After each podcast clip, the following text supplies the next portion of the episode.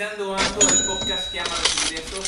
Soy Néstor Kumare, por supuesto, como ven acá. Tengo invitada el día de hoy, regresamos entre ustedes ante las cámaras y, por supuesto, conversamos en los siguientes minutos. Comenzamos.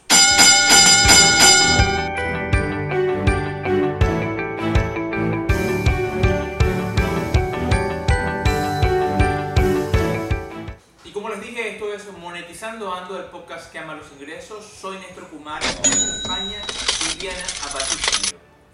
Ya le doy la bienvenida para que comience, para que conversemos. Esto es episodio 5, capítulo Emprendimiento Consciente.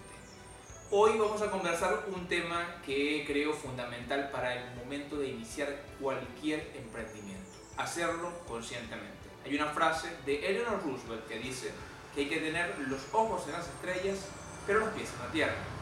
Con base en eso, vamos a conversar con Viviana. Viviana, bienvenida. Gracias. De verdad agradezco por supuesto que nos permitas hoy estar en tu casa, recibirnos. Sé que estamos en un momento de distanciamiento social, pero la cercanía nos permite evidentemente conversar el día de hoy. Viviana es eh, Chief Financial Officer, para que me entiendan, CFO o directora financiera de Rockaholic, Heladería Tendencias y de Abatiquios. Por supuesto, una marca de trajes de baño. Les recordamos que pueden escucharnos a través de las plataformas de podcasting, Apple Podcasts, Google Podcasts y por supuesto Spotify, sin olvidar que pueden seguirnos en nuestro canal de YouTube y darle a la campanita para que activen las notificaciones y nuestra página de Facebook, también monetizando Ando. Viviana, importantísimo, tú iniciaste tu emprendimiento en medio de la crisis para enfrentarte un año después a otra crisis. ¿Cómo nace Rocajón? Bueno, eh, bueno, con el deseo de emprender, Néstor, eh, queríamos crear algo, empezar a producir o a tener ingresos y decidimos por una heladera de tendencia. Eso fue lo que, lo que nos enamoró. Sabíamos todo lo que estábamos atravesando, éramos conscientes de que estábamos en plena crisis económica y en plena crisis eléctrica, pero yo tenía o tengo una teoría que en las crisis podemos sacarle ventaja y que, hay, que si tomamos muchos elementos en cuenta, podemos afrontar esas crisis. Entonces, esa era mi teoría, pero necesitaba llevarla a la práctica, ver que realmente funcionara y que después yo pudiera decir a las personas, esto me funcionó a mí y como muestra un botón. Entonces, por ahí nace Rolaholic. Si hay algo que caracteriza a los emprendedores, evidentemente es el antagonismo. Donde otros ven desgracia, los emprendedores ven oportunidad. Eso fue lo que ocurrió con Rockaholic y todo lo que ha ocurrido. Para ti, ¿qué es emprender conscientemente? Es eh, estar, eh, tener el conocimiento de todo lo que implica emprender. Una serie de sacrificios, una serie de elementos que hay que tomar en cuenta. Eh, saber camino que va a estar lleno de picos altos y picos bajos y que en esos picos bajos solamente son como temporales, igual como lo son lo- los picos altos. O sea, los momentos buenos o los momentos de bonanza son temporales y los, los tiempos de crisis también son temporales. Lo importante es que desde un principio sepamos que eso está en el camino y transitemos, lo transitemos con pasos mucho más firmes. Esos pasos firmes, cuando nace Rockaholic, evidentemente naces, como dijimos, en el momento de la peor crisis eléctrica que ha ocurrido en Venezuela y creo que en toda la vida. Antes de la electricidad no había visto una crisis eléctrica como lo que ocurrió en 2019. 2019 marcó un antes y un después en Venezuela, al punto de que los venezolanos, nosotros mismos, sin que el gobierno lo estableciera, por necesidad sacamos de circulación el bolívar a manera se va. ¿Por qué? Porque el dólar necesitaba entrar, el efectivo necesitaba ser pagado en diferentes partes para poder obtener bienes y servicios. ¿Cómo enfrenta un emprendedor en medio de todo esto un cambio económico, una crisis eléctrica? ¿Cómo terminaste de abrir? ¿En qué momento decidió Rockaholic esto va porque va y no hay vuelta atrás? Bueno, porque eh, es lo que como que lo que trato de transmitir. Si tú tomas todos los elementos, si tú, tú te sientes y dices, este es mi proyecto, y para que yo lo pueda llevar a cabo, tengo estas oportunidades, estas fortalezas, estas debilidades, pero me enfoco en mis amenazas y no en las amenazas actuales, sino en las amenazas futuras. ¿Qué es, qué es todo aquello externo que me puede afectar a mí que yo no puedo controlar? Eh, hablemos de políticas eh, económicas que no dependen de nosotros, crisis eléctrica que no depende de nosotros, crisis de combustible que no depende de nosotros. Si tú tomas todo eso en cuenta, va a llegar un momento que, que dices, que miras tu negocio y dices, yo puedo con esto porque muchas cosas tomé en cuenta. Eh, yo hice un mapa de, de, amenazas. Entonces yo decía, bueno, una heladería necesita refrigeración, eh, los helados necesitan refrigeración. Entonces, porque cada vez que yo le comentaba a alguien, voy a mostrar una heladería, tú estás loca, pero tú no te acabas de dar cuenta que la semana pasada tuvimos 7 días sin luz y vas a perder los helados. Entonces yo decía, ok, ¿y cómo hago para no perder los helados? Entonces voy a sacar un helado de Rolls, que era el que estaba en tendencia, que es un helado así en rollito. De... Eso es importante, que es un helado en rolls, porque no todos lo entienden y los que no nos ven, los que solamente nos escuchan, dicen, ¿qué es un helado en rolls?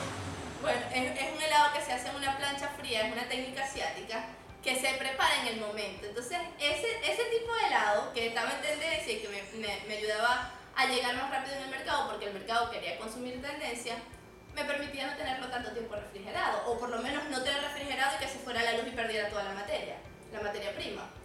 ¿Cuál es la diferencia fundamental de este lado a un helado? O sea, me refiero, quiero decir, eh, para que se entienda mi pregunta, no, no, no, está congelado y yo lo congelo en el momento? ¿Cómo, ¿Cuál es la diferencia? Sí, no, no, está congelado, lo congelas en el momento.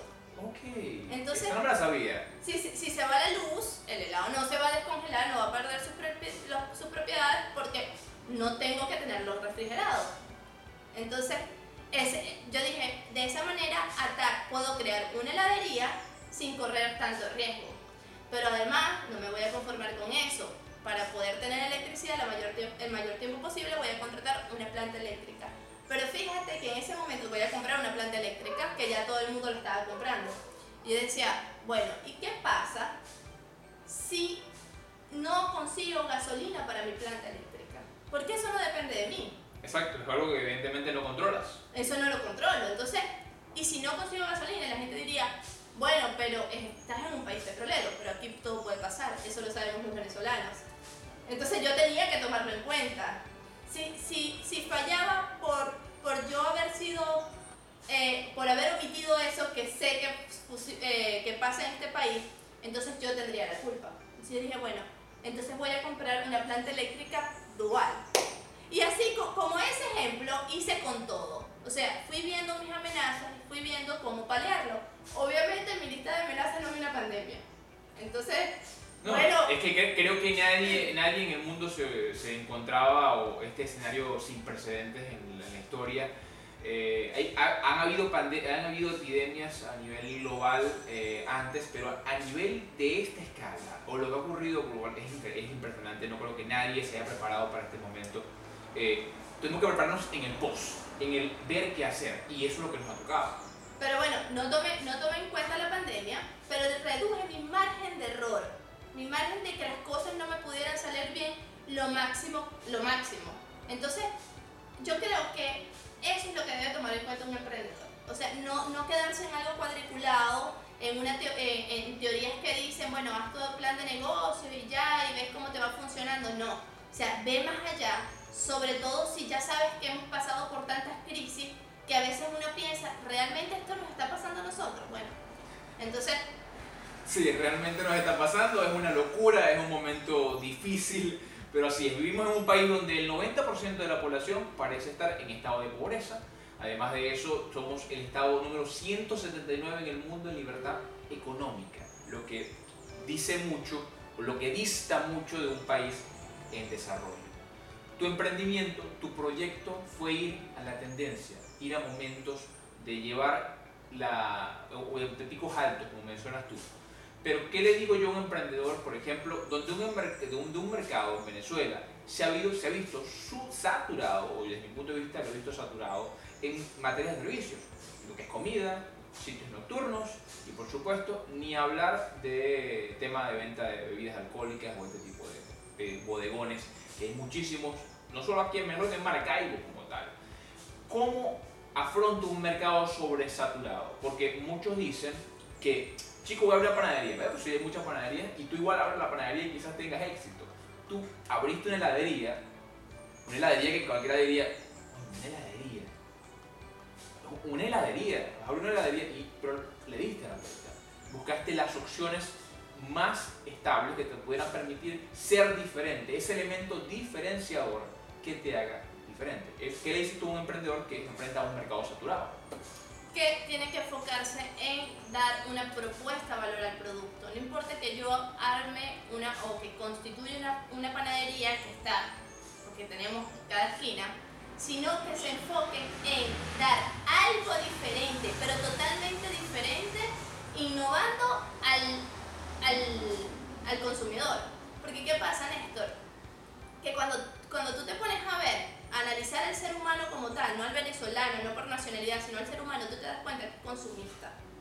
Entonces, todos queremos, por, muy, pocas posibilidades que tengamos, queremos tener una, que, queremos acceder a servicios, a productos que vemos que otros tienen acceso. Entonces, a veces tú dices, conchale, en Italia están vendiendo este producto o este tipo de helado, esta presentación de helado, y yo me lo quisiera comer en mi país. Entonces, ¿qué es lo que te limita a traerlo? Una crisis económica, una crisis política. No, no creo que, todo vaya enfocado en eso. Entonces, pues el que quiere emprender, que trate de dar una propuesta valor, porque esa es la clave, la propuesta valor lo que te diferencia, que además tiene muchas repercusiones. Si tú das una propuesta valor va a ser mucho más difícil que la competencia haga un, un producto que te sustituya, que nazcan nuevos competidores eh, ofreciendo tu nueva propuesta de valor. O sea, hay una gama inmensa de las posibilidades que tendrías si tú te enfocas en no dar lo mismo, en no hacer negocios replicables, sino en crear. Eso que dices es algo extremadamente importantísimo, eh, viste en el clavo, creo yo. Durante la crisis en Alemania, postguerra, evidentemente los, los francos alemanes no valían absolutamente nada, eh, no valían nada. Y la fila más larga que había era la del cine, era el entretenimiento, era la gente buscaba era eso, consumir algo que pudiera sacarlo de la crisis, sacarlo de ese tipo de temas. Pero ya seguimos conversando. Vamos un momento hacer una pausa a lo que se refiere al consejo de Andrea, por supuesto todo lo que nos ha venido ayudando para solventar la pandemia. Ya regresamos. Hola, mi nombre es Andrea Padrón y estos son Consejos con Andrea. Hoy vengo a brindarte una estrategia que es muy simple y que no está en ningún libro, pero sé que puede ayudarte. Tomemos nuestro celular, vayamos a galería y vayamos muy atrás. Empecemos desde las primeras fotos que tenemos en nuestro celular. Hay dos cosas que vamos a hacer con esto. Uno, eliminar todo lo que está de más y lo que nunca nos hemos atrevido a borrar. En este momento tenemos tiempo. Y dos, revivir emociones positivas mediante observar estas fotos que quizás ni recordábamos. Compartirlas con esas personas y recordar qué hicieron y cómo lo vivieron en ese momento. Eso es todo y nos vemos en un próximo segmento con Andrea. Y regresamos a Monetizando Ando, el podcast de los ingresos. Estamos conversando con Viviana Batiquio. Evidentemente me costó un mundo aprender a decir su apellido, pero eh, me encanta su manera de ver eh, el tema del emprendimiento, el tema de cómo eh, hizo de una crisis una oportunidad, como observar, y hacemos un repaso de observar cada una de sus amenazas y llevarlas al máximo. O yo creo que tú lo que hiciste fue ponerme ya va, ¿qué me puede pasar? Esto, y tú buscaste dos soluciones o tres soluciones para ese problema. Eso fue lo más o menos lo que hiciste. Quizás en, en, otras circunstancias, Néstor, en, otra, en otro entorno, no, no tengamos que ser tan, quizás tan drásticos en estudiar tantas amenazas, pienso yo, porque quizás no las tiene. Pero en el caso de Venezuela, tú lo sabrás, tenemos tantas amenazas los emprendedores porque quizás estamos, los, los empresarios estamos como una, en una posición de desventaja eh, frente a, a, muchas cosas. Entonces no tenemos la la suficiente protección, no nos garantizan, no nos dan seguridad ni jurídica, ni laboral, ni nada, no tenemos ningún tipo de protección por parte del Estado, aunque existan muchas leyes.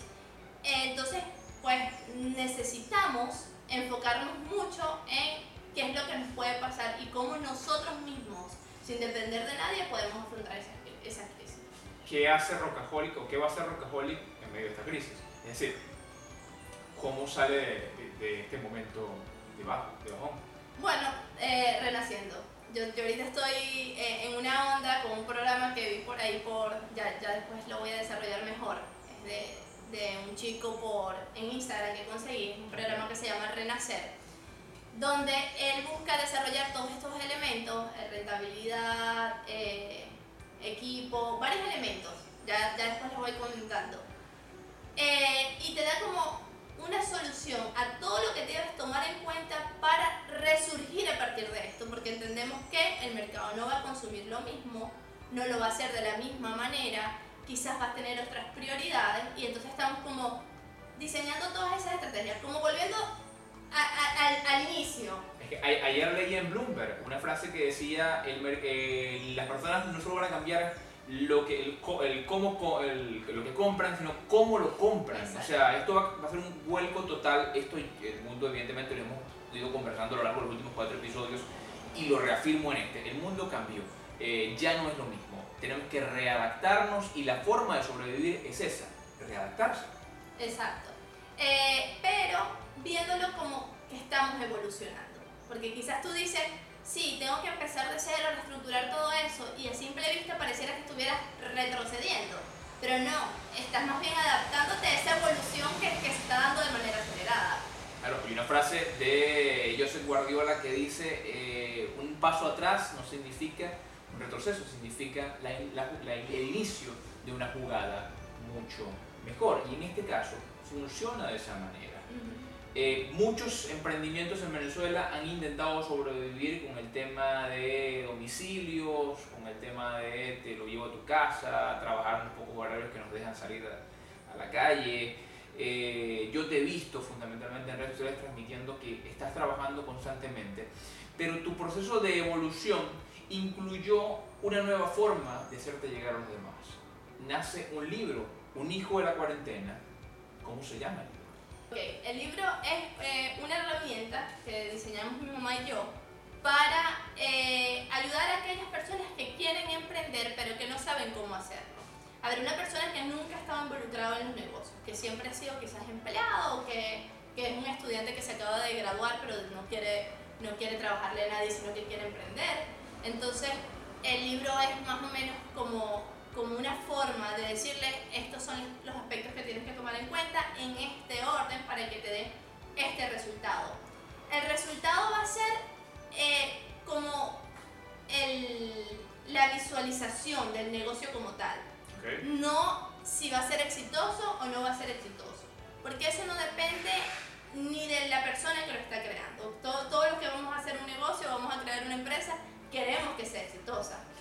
Evidentemente, todos queremos que, que esté exitosa, pero bueno, yo tenía empresas y igualito la llevo a la quiebra sin quererlo, pues, Exacto, entonces no se trata de que este, esta herramienta te va a dar una fórmula mágica para que tu empresa sea exitosa, pero sí para disminuir ese margen de error, esa, esa probabilidad de que te equivoques porque no tomaste este, este aspecto en cuenta, porque subestimaste algo que era de verdad importante y que te diste cuenta en el camino. Entonces, eh, más o menos es eso, me lo explicaste incluso fuera de cámara, eh, no quiero eh, perder la idea, pero en mi caso, fundamental, yo soy pésimo con el tema del andamiaje, o sea, todo lo que se refiere a el tras bastidores de lo que se refiere a una empresa. Es eso, es establecer las prioridades de cara a empezar un negocio. Exacto, saber qué debes tener para poderlo empezar porque así no te va a pasar, y, te lo voy a decir a ti directamente, que cuando vas en el, en el, camino, cuando estás en el camino del emprendimiento, salen cosas como que segmentaste mal el mercado, que parece básico, pero muchas, muchas personas crean empresas sin segmentar el mercado.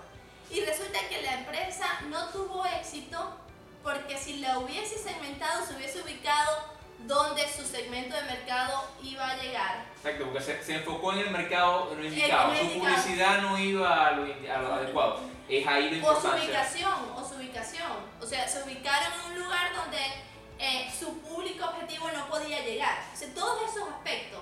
Entonces te das cuenta cuando fracasaste, cuando empezaste a perder dinero. Entonces dices, conchale, si yo me hubiese puesto allá, porque saben, si yo me hubiese puesto allá, ya la gente hubiese llegado más rápido, hubiese llegado realmente. O si yo este producto no se lo hubiese lanzado, imagínate la heladería, que, que va dirigida a, a, personas entre 18 a, a 35 años, ¿verdad? todo, todo está dirigido a ese segmento de mercado. No quiere decir que el de 40 años, el de 60 años no pueda consumirlo, pero quizás no tuviera el mismo impacto si yo hubiese segmentado esa heladería tendencia a una persona de 60 años, porque la persona de 60 años quiere comer helado tradicional. Y eso nos ha dicho inclusive cuando, cuando, cuando van a pedirnos. No, no, no quieren esto de Nutella y no, tu heladería va enfocada generalmente al millennial. Al, millennial, y, al, y, al, Pero, pero lo, que, lo que te quiero hacer ver es que si lo hubiese enfocado mal, no hubiese tenido el éxito que tengo ahorita. Y hubiese sido la misma heladería con las mismas estrategias, pero con un segmento distinto. Entonces lo que busca el libro es que tomes todos los aspectos en cuenta, o la mayor cantidad de aspectos posibles que quizás desconoces porque eres nuevo en esto, y lo puedas, puedas ejecutar mejor dices algo fundamental y lo conversamos también fuera de cámara. Me comentabas el hecho de que las personas generalmente lo que hacen es, tengo una cantidad de dinero, necesito invertirla. Y esta guía es para eso, para ayudarte a saber por dónde entrarle en lugar de irte de bruces y yo voy a invertir en esto porque esto es lo que da y vamos a hacer el pichón y más nada. Exacto. Eh, eh, es, eso, pues. Eh, eso fue como el problema que yo detecté. Yo veía como eh, emprendedores decían, sabes, conseguí este dinero, me logré de, estos ahorros y voy a montar este negocio que yo veo que es exitoso, que a todo el mundo le está dando y yo le voy a invertir. A los tres meses tú le preguntas y no funcionó. Eso es como el boom que hubo hace unos años, no unos 3, 4 años, del tema de las cafeterías en Maracaibo. Había cafeterías a diestra y siniestra. Aún hay unas, algunas abiertas, otras evidentemente por la excesiva cantidad de cafeterías en el mercado no soportaron la, competencia. Ocurre con eso, no, las cafeterías están dando, voy a entrar por acá. Lo mismo ocurre con panaderías, con supermercados, lo que conversábamos en el primer segmento. A veces el mercado es sobresaturado y debemos encontrar cuál en realidad es nuestro elemento diferenciador, cómo podemos cambiar todo eso y cómo, cómo evolucionar desde ese punto de vista. Exacto. Yo tengo un, un o sea, quizás el ejemplo que me motivó a decir yo realmente voy a ir a, a compartir mis conocimientos, que estoy en un, en un aprendizaje constante, por cierto, de, de, cómo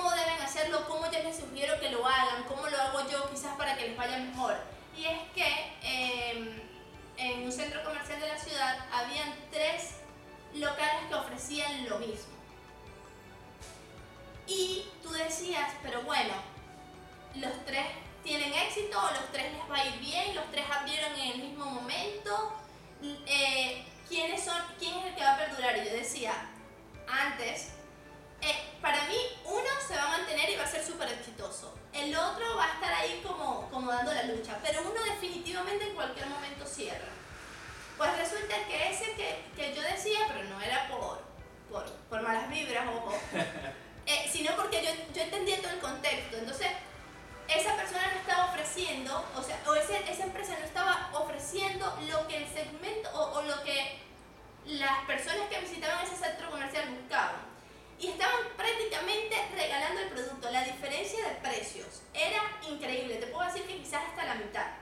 O sea, entonces la estructura de costos entra ahí a jugar un tema fundamental. Si la persona sabe, en realidad sabe dosificar sus costos y saber que puede escalar de determinada manera bajando sus costos en lugar de aumentando el precio de sus productos para obtener ganancia, pues puede apostar al volumen en lugar de la masa.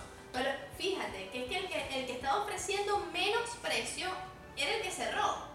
Porque es que resulta que las personas que iban a ese centro comercial no estaban sacrificando calidad por precio es, lo que te menciono entonces, es, exacto, o sea, esa persona que evidentemente cerró, pues no tiene que ver con un costo quizás, tiene que ver con el hecho fundamental de que no calculó la diferencia que había entre uno y otro para tener éxito frente al mercado que estableció. Exacto. Entonces segmentó mal, no, no tomó en cuenta la estructura de costos y esto le costó haber cerrado. Si tú lo ves así, individualmente y hasta vamos a decirlo egoístamente, tú vas a decir, bueno, fracasó, esa era su plata. Pero Resulta que si los emprendimientos fueran sostenibles y más exitosos en el país, quizás hubiesen menos, estuviéramos en un poquito más arriba de ese 179 que hablábamos al comienzo. Es que claro, tiene que ver fundamentalmente con eso. Yo el fin de semana pasado fue primero de mayo, eh, yo hice un post en mi, en mi cuenta de Instagram, arroba Néstor Kumari, pueden revisar si quieren, eh, que hablaba sobre el Día del Trabajo. Yo les decía a la gente que eh, el Día del Trabajo, ok, está genial, por mucho que sea, por mucho que quieran conmemorar una época de la era industrial, eso ya pasó. Ya no estamos en la era industrial, ya no estamos en la era ni siquiera en la era digital que yo la mencionaba dentro del tema, estamos en la era de la ilustración. Eh, ese cambio fundamental te brinda el hecho de que tú no tienes que crear negocios desde el punto, o, empleos, emprendimientos desde el punto de vista tradicional, sino ir mucho más a lo digital, cambiar el, enfoque, que sean escalables, que sean sistemáticos y que sean automáticos. Yo soy pro negocios eh, poco convencionales, es decir, que no, es, que no es que no estén en el mercado, sino que evidentemente puedan desde el mercado digital abrir oportunidades diferentes a la relación que existe entre los mercados tradicionales y los mercados no convencionales. ¿Qué ocurre desde el punto de vista de emprendimiento de Viviana? Yo pienso que eh, para llegar a, a, esos tipos de mercados no convencionales, primero tenemos que haber recorrido un camino, que es eh, haber pasado por mercados, eh, por, por modelos de negocios tradicionales, y ir evolucionando, saber que tenemos que evolucionar, quizás no quedarnos estancados, quizás evolucionar, pero entendiendo que este mercado, el de los modelos de los negocios tradicionales, también debe, debe ser atacado.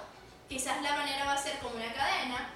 Eh, yo que estoy en un modelo tradicional voy a querer evolucionar hasta los modelos no convencionales o, poco utilizados, mejor dicho, porque no, creo que no sea, la palabra no sea no convencional. Poco utilizados en Venezuela. En, Latinoamérica incluso eh, es mucho, muy utilizado el tema de sistematizar y automatizar los negocios. Eh, es creo que el siguiente paso incluso para Rockaholic. Exacto. Eh, pero entonces este mercado no lo podemos dejar solo, alguien lo tiene que cubrir. Entonces sería, el, sería como el reto que tendrían los nuevos emprendedores de, de, cubrir este mercado. Y así ese nuevo emprendedor que quizás está dejando un empleo va a eh, ser cubierto por otra persona, quizás una persona que se acaba de graduar o, que ya está en, edad para empezar a trabajar. Es fundamental la experiencia en todo este aspecto porque la experiencia es lo que nos hace atravesar diferentes etapas de, de ser emprendedores, de evidentemente quizás que nos vaya bien, a veces en principio desde el primer momento nos va muy bien y todo sale perfecto, pero a veces no es así, a veces nos encontramos con piedras, con rocas y ocurre generalmente en, en, etapas de crisis y tenemos que solucionarlas. Y en eso se basa fundamentalmente el libro, de cómo llevarlo, de cómo establecerlo, de cómo ir diversificando tu negocio o, cómo ir iniciando tu negocio para finalmente poder llevarlo a término y que sea exitoso, evidentemente depende de tu esfuerzo, supongo. Claro, claro. Pero eh, lo que busca el libro es quizás llevarte hasta el primer eslabón. Okay. Ya de ahí tienes que continuar tú. Pues, lo que ya, O sea, lo que, tú lo que quieres entonces, ya va, vamos a iniciar, vamos a ta, y abrimos. abrimos. A partir de ahí comienza la experiencia propia. Propia, porque es que es muy difícil decirte que mi experiencia, aunque sea el mismo modelo de negocio, te va a funcionar a ti, porque tu entorno es distinto, porque la forma en la que tú ves las cosas es distinto, pero te quiero ayudar a comenzar a que te animes, a que no le veas tanto miedo. Sí, eh, hay mucho sacrificio de por medio y, hay muchas em, complicaciones al principio, pero empieza. Empieza que después de que tú empieces, y si empiezas con, con unas bases bien sólidas, tú vas a poder continuar y vas a poder llegar a los negocios no convencionales. Eh, yo tengo una frase, eh, yo considero que lo más importante de cualquier negocio son los números si los números, si no conoces tus números, no conoces nada. Exacto. Esa es la base de, un negocio, saber exactamente los números, saber, cuánto vale esto, qué costo, cuánto cuánto puedo ofrecerlo y que quien compre el producto no resienta el costo de ese, del final de ese producto. Exacto, pero no todo el mundo maneja o tiene la capacidad de manejar cómo sacar estos costos. normalmente cuando vamos empezando lo que hacemos es decir, este producto me costó 50 bolívares, lo voy a vender en 100 bolívares y le estoy ganando el 100% y este es el negocio del año. Y es un error. Y es un, error, no es así, pero se justifica en que no lo sepa. Pero quizás cuando estás comenzando no tienes tampoco la, capacidad económica de pagarle a una persona que te haga estos cálculos y te diga realmente cuánto vas a ganar o cuál va a ser realmente tu margen de ganancia. Entonces diseñamos en el libro un segundo módulo que son solo tablas de cálculo donde tú vas a poder conocer realmente cuál es, cuál es el costo de tu producto y eh, estudiando en cuánto se puede vender en el mercado, sepas